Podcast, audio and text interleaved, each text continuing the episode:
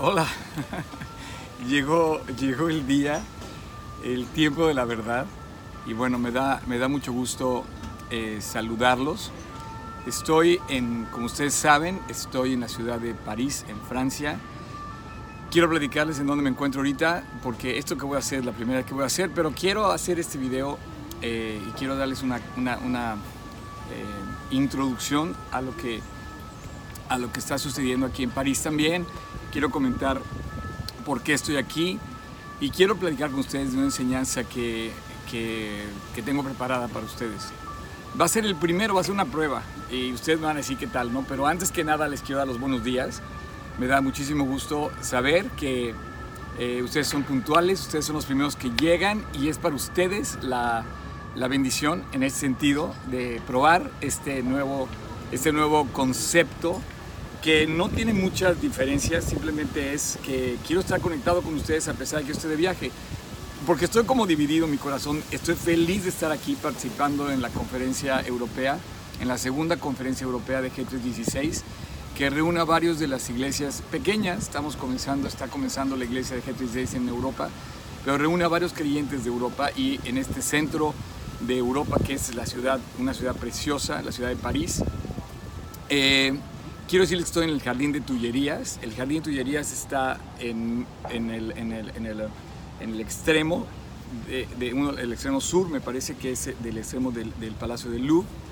Y eh, desde aquí, claro, no exactamente desde este lugar, lo que pasa es que yo quería instalarme en un lugar más o menos tranquilo. Hay muchos turistas, yo soy uno de ellos. Eh, es una ciudad preciosa. Y les decía, el Louvre está para allá, está la famosa pirámide del Louvre con la entrada. Y de qué lado, si tú caminas hacia allá, llevas a la Plaza de la Concordia, al, al, al obelisco, y de ahí puedes ver el Arco del Triunfo y la Défense. Hacia atrás de mí, eh, un poquito más, eh, está el Biosena y el Museo d'Orsay y bueno, una ciudad de verdad hermosa. Eh, vino mucha gente de México, yo creo que estamos eh, más de 50 gentes de México participando y esto es algo muy, muy, muy padre porque, porque México está apoyando la... Bueno, ¿y cómo es que apoya? Bueno, el, el, hecho de que hayan venido, cada persona pagó un boleto, ese boleto permitió que se pagara la conferencia y también cuando vengan los franceses y vengan los europeos y vean que hay mucha gente y que ese, ese, ese ambiente es el ambiente de alegría, de, de, de, de, paz que Dios te da cuando llegas a una iglesia, pues yo creo que provoca muchísima bendición eh, eh, a la gente que lo ve. Eh, no sé si a ti te causó esa misma impresión cuando llegaste a la iglesia, pero yo de verdad yo me gozo con ustedes al compartir y espero que esta manera de compartir en este momento sea una oportunidad eh, especial, preciosa, para eh, pues integrarme con ustedes. Les decía, mi corazón está medio dividido, está partido la mitad, porque yo quisiera estar allá con, en México, pero también quiero estar aquí. Y bueno, esta es eh, primera etapa de un viaje que voy a hacer también a Israel y les voy a estar transmitiendo. Así es que las siguientes escenas, las siguientes clips que voy a mandar van a ser de los lugares donde yo esté. Entonces queda la intriga, la sorpresa también para mí de ver dónde voy a estar en el próximo domingo y desde ahí les voy a tra transmitir eh, y les voy a tra tratar de compartir una enseñanza que Dios ha puesto en mi corazón. Así es que eh, es la primera etapa eh, en Francia, voy a pasar también a Italia, eh, después voy a viajar a, Tel Aviv y estaré en eh, varios lugares de Israel. Y finalmente terminaré mi viaje regresando para la conferencia. Bueno, es una reunión, eh, más bien le llamamos a un aniversario de la célula que está comenzando en Nueva York de G316. Bueno, ya que les dije todo eso, quiero decirles que tengo aquí, pasé al súper y les compré algo que quiero enseñarles. Miren, este. Esto es algo muy. No sé. Quiero hablarles de esto. Vean nada más que, qué bonito racimo de uvas. Bueno, pasé a, a, comprar estas uvas y lo hice a propósito porque eh, quiero compartirles sobre qué es la uva y bueno, no, no voy a hablar del vino, porque no quiero promover el vino, pero sí voy a hablar del vino a la vez, porque el vino eh, me han preguntado muchas, muchas personas, me han dicho que, que, que Cristo tomaba vino, ¿no? Oye, es que Cristo tomaba vino, yo estoy bien por tomar vino. Antes que nada, no quiero juzgar a la gente, no, quiero, no está en mí juzgar a la gente el tomar. Te voy a dar mi punto de vista. Yo no tomo vino, ni quiero tomar vino, eh, ni me, me, llama la atención. Este, y contestando esa pregunta de, bueno, es que Cristo tomaba vino, eh, yo, te quiero, yo te quiero platicar que sí, efectivamente Cristo tomó vino, pero quiero platicarte eh, mi manera de ver esto, es una forma de verlo. Y bueno, mira, esta es una uva grande, pero bueno, el vino se obtiene de, estas, de estas cosas, de la, de, la, de la, uva. Y es un fruto de la vid que obviamente eh, eh, se obtiene de, tomarlo. Las uvas vienen en racimos, dicen que, que, las, que hay racimos desde 6 uvas hasta 300 uvas. Yo no he encontrado los que vienen aquí, pero son bastantes, posiblemente sea un racimo con 100 uvas. Se comen frescas, se comen las, las, uvas se comen directo, tú las has probado. Y bueno, y también se beben. las, las, uvas se beben eh, como mosto, como vino, como brandy, eso es alcohol, y también como vinagre. Eh, también se pueden encontrar diferentes colores de uvas. Ustedes a lo mejor han visto las uvas verdes o las uvas rojas o las uvas amarillas. Eh, dicen que hay también uvas rosadas, púrpuras, también yo creo que las hemos visto. Y hay unas que se llaman naranjadas o blancas, que más bien yo pienso que esa es la que, la que, la que termina diciendo que es la, la, uva, la uva verde, la que se convierte en la uva verde. Este, en México, los, los eh, territorios que ocupan más, eh, perdón, los, los, territorios que se conocen por cultivar el vino, la uva, sería Baja California, Querétaro y Guanajuato. Yo en lo personal tengo familia cerca del Valle de Guadalupe en, Baja California y, ver los cultivos de, de vides es muy hermoso, muy apacible. Y bueno, es toda una industria que hay para producir vino. Y bueno, la gente me pregunta, ¿qué onda con el vino? La, Jesús tomó vino. Bueno, quiero explicarte algo. El vino, hoy, perdón, me moví. Estoy haciendo la prueba, ¿eh? perdón la, la, la novatada. El, el, primero, primero Cristo no tomó vino, como, como tú lo entiendes hoy. El vino de hoy, evidentemente no era el vino de hace dos mil años. Entonces, para mí, hay, hay tres enseñanzas o tres formas de ver el vino bíblicamente. La primera es que el vino que tomó Cristo no era vino, era un vino nuevo que si lo tomamos a la Biblia, a ver lo que dice la Biblia, dice así, ups, dice, eh, perdón, perdón, perdón, perdón, perdón, el versículo que te quiero leer está en Mateo 26, 26, eh, del, del 26, de, justo del 26, capítulo 26, versículo 26 en adelante. Y dice, dice, y mientras comía tomó pan y bendijo y lo partió y lo dio a sus discípulos diciendo, toman y coman, esto es mi cuerpo, eh, el pan.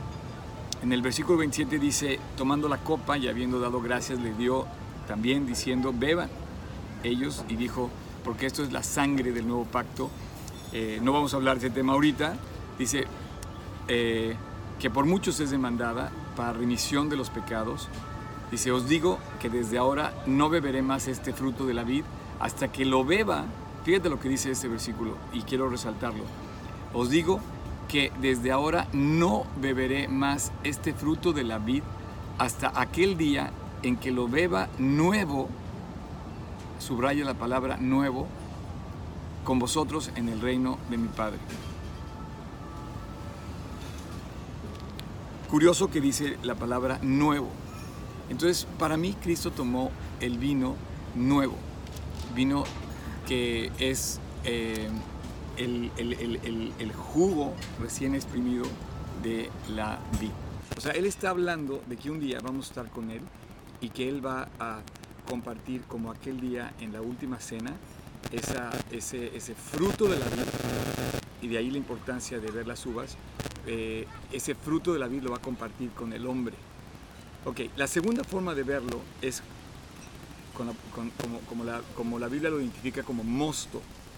Y bueno, el mosto es, es el jugo de uva que lleva elementos eh, que, que, exprimes la uva y bueno, finalmente eh, haces una, una mezcla de elementos que lleva la, la, cáscara, la cubierta de la uva, la semilla y em, la piel, pues puede así decir, y se considera que la primera etapa de la elaboración del vino es hacer eh, mosto, hacer ese jugo, ese jugo de uva. Y bueno, también la Biblia el, mosto tiene que ver con la elaboración del vino, pero significa en algunos versículos símbolo de producción masiva. Cuando tú produces el fruto de la tierra, estás hablando de que, eh, de que se levanta la producción, de que se acelera la producción, de que, se, eh, eh, de que el pueblo está activo produciendo. Y en el Salmo 4, por ejemplo, dice, tú diste alegría a mi corazón mayor que la de ellos cuando abundaba su grano y su mosto. abundancia de grano, de semillas y abundancia de mosto quiere decir que si había mosto, pues había uvas, y si había uvas, había producción de vid, y si había todo esto, es un símbolo de productividad de la tierra, y así eh, era un jugo de uva, y bueno, y si había jugo de uva, es que había uvas, y si había uvas, había, había una tierra fértil. Así que yo creo que el vino que aquí la Biblia identifica como mosto fue el vino que causó la borrachera de Noé. ¿Se acuerdan el pasaje de Génesis cuando se habla de que, eh, de que Noé se emborracha y tristemente, desafortunadamente, esa fue una escena eh, triste en la vida de Noé? Ese es el segundo eh, tipo de vino que habla la Biblia. El primero es el vino nuevo, el segundo es el mosto y el tercero es el vino que tiene alcohol.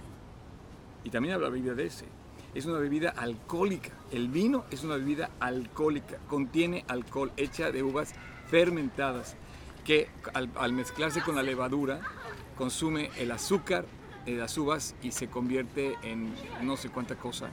Este, parece que hay una reacción química que es etanol con dióxido de carbono y calor. Eh, no, no lo sé, yo no soy experto en eso, pero el, producto de eso es una mezcla de elementos que finalmente terminan levantando eh, alcohol. Ah, bien, c'est Es que estoy aquí en un lugar donde pedí un sándwich y yo no creo que me quieran cobrar todavía, pero quiero terminar de hacer este video para ustedes. Bueno, eh, y dependiendo de, no sé, de tantas variedades de vino que haya en todo el mundo, cada quien hace sus producciones y le agrega o le quita y ahí ven todas las clases de vino, pero ese vino es alcohol. Entonces, esa es la tercera clase de vino que sí es vino alcohólico, que contiene grados de alcohol. Em, es un eh, proceso químico, realmente un, proceso eh, que, aprovechando la fermentación tan rápida que contiene el nivel de azúcar tan alto de, la uva y del jugo de uva, eh, se, se, acelera esa fermentación y obviamente es un proceso químico. te digo, vino nuevo fue el que tomó Cristo, mosto es el jugo que obtienes y que comienza a fermentarse y el vino alcohólico, el vino que contiene alcohol, claro, no mucho, como el brandy, pero esas cosas, no tiene mucho alcohol, pero tiene. Entonces hay tres clases de vino que dice la Biblia y este vino no fue el que consumió Cristo. Ahora, si tú te vas a Proverbios 23, y quiero que lo subrayen bien este proverbio, porque eso te va a aclarar cómo habla de otro vino diferente al de Cristo. Cristo dijo que no tenía que no tenía, eh, eh, no, no lo iba a volver a tomar hasta que lo tomara nuevo con nosotros en el cielo. Sin embargo, en Proverbios 23 dice lo siguiente, ¿para quién será el ay? ¿Para quién el dolor? ¿Para quién las rencillas? ¿Para quién las quejas? ¿Para quién las heridas en, vale, en balde? Dice, para los que están buscando la mistura. Y aclara y dice, no mires al vino cuando rojea en la copa, cuando resplandece su color en la copa, Dice, y quiero que subrayes esto, dice, se entra suavemente, mas al fin como serpiente morderá. Tus ojos mirarán cosas extrañas y tu corazón hablará perversidades.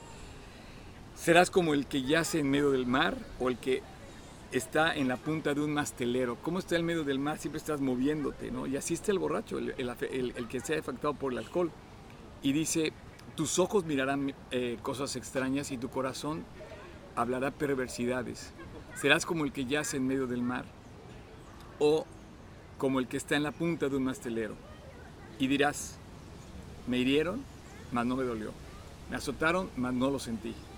Y este es el orgullo del hombre y dice, cuando despertare, aún lo volveré a buscar. ¿Qué te parece? Entonces no sé si esto te resuelve la pregunta que todo el mundo dice, bueno, ¿y qué onda con el vino? La verdad, eh, te va a salir más barato no consumirlo. no solamente cuando pagues una cuenta de un restaurante o lo que quieras, sino también cuando veas los estragos que comete el alcohol en las familias, en las vidas, en los trabajos. Nos trae problemas. Pero en fin, yo no voy a juzgar, yo nada más quiero decir, esta es mi posición, esta es la que yo opino. Y bueno, también te quiero comentar, justamente hablaba yo de las uvas, de las uvas, eh, este, qué bonito racimo, ¿verdad? No sé cuántos vengan aquí, pero son bastantes. Y ¿te acuerdas de este refrán que comenté la semana pasada con Ezequiel? De hecho, ese fue lo que me inspiró para hacer este mensaje. Este refrán, hay varios famosos refranes en la Biblia. Eh, si tú, si tú este, recuerdas, por ejemplo, hay un famoso refrán que dice, dejad a los niños venir a mí porque ellos, porque de los tales es el reino de los cielos.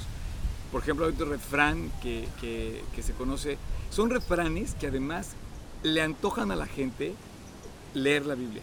O sea, son cosas que dice la Biblia que hace que la gente vaya a la Biblia a buscarlos. Por ejemplo, dice, claman los justos y Dios los oye y los libra de todas sus angustias. Ese es un refrán eh, que viene en la Biblia, que es un salmo. También, por ejemplo, hay otro que dice, cercano está, cercano está Dios a los quebrantados de corazón y salva a los contristos de espíritu. Sin embargo, Ezequiel menciona un famoso refrán en donde él nos cuenta en el capítulo 18, versículo 2, dice, ¿qué pensáis vosotros los que usáis este refrán sobre la tierra de Israel que dice, los padres comieron las uvas agrias y los dientes de los hijos tienen la dentera, la dentera. Eh, bueno, eh, te lo voy a traducir un poquito, eh, en la versión internacional dice así, el mismo versículo, nada más en otra versión dice, ¿a qué viene esta repetición de este proverbio tan conocido en Israel? Los padres comieron las uvas agrias y a los hijos se les destemplaron los dientes. Bueno, miren, en este momento yo le pedí a todo el staff allá de G36 Polanco que hiciera una cosa para interactuar con ustedes. Quiero que, que tomen esta uva. Eh, ahora, se la van a comer completa, ¿eh? Tiene semillas y yo quiero hacer esto con ustedes. Les van a estar repartiendo en este momento una uva cada quien, solo una porque pues tampoco tenemos para tanto, tampoco es la idea comernos un racimo, pero quiero, quiero que tomen su uva, quiero que la vean y este y vamos a experimentar esto, ¿ok? Ahora, no quiero que tiren la semilla. Esto es a propósito. La, semilla, la semilla se la tiene que comer y la piel de, de la uva. Les escogí que fuera una uva con semilla y que fuera más o menos parecida a esta, porque quiero que sientan lo siguiente. Entonces, miren, no sé si ya terminaron, ya todos tienen una uva ahí con ustedes, pero yo quiero que se coman la uva igual que yo. Nos vamos a tardar lo mismo en comérnoslas. Pueden empezar a comérsela de una vez si quieren.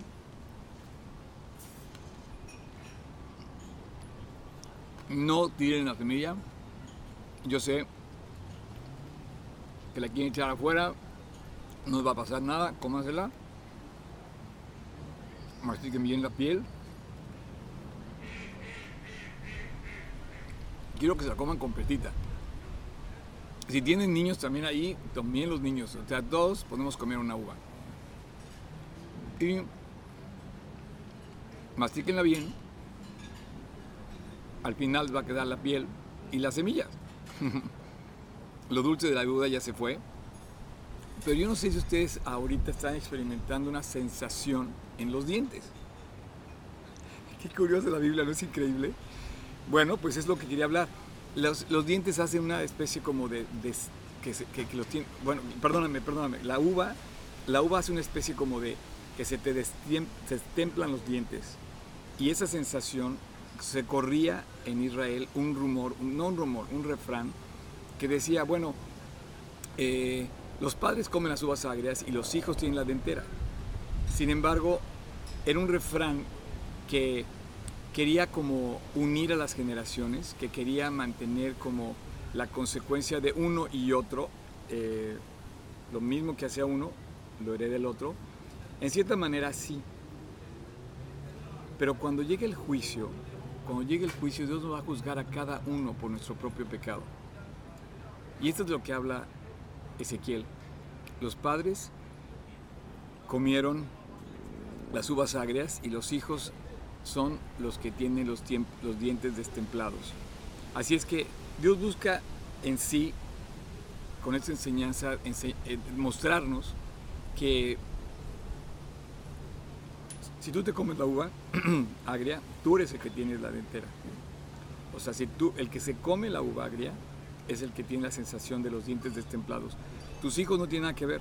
Y si tu hijo come la, la agria, pero tú no, entonces Él es el que tiene los dientes destemplados. De esta manera, eh, Dios juzga, Dios busca y Dios va a enfrentar a cada individuo.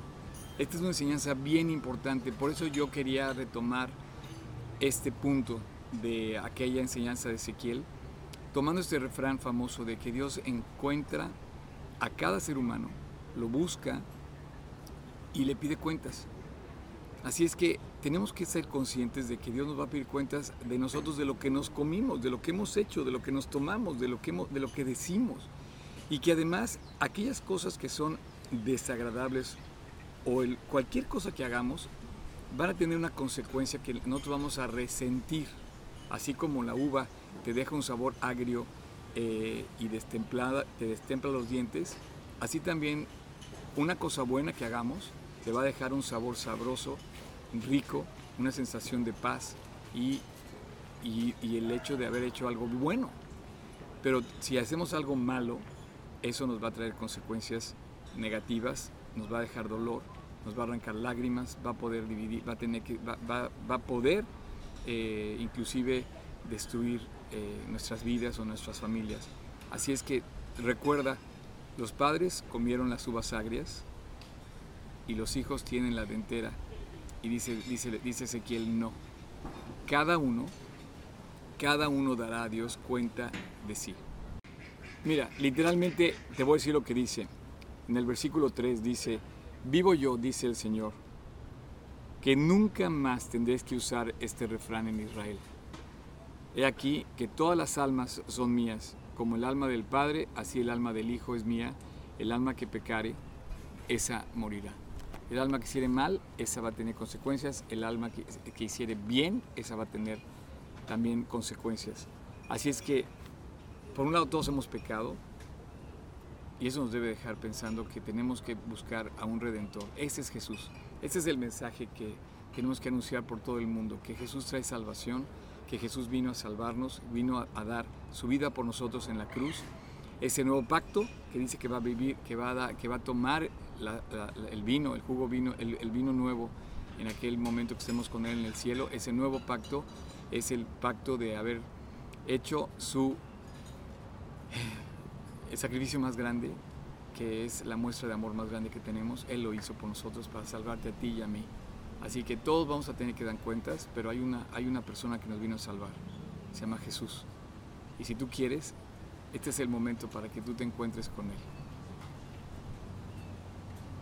Recuerda que tú estás tan lejos de Dios como el momento en que quieras arrepentirte, entregarle tu pecado a Dios y reconciliarte con Él.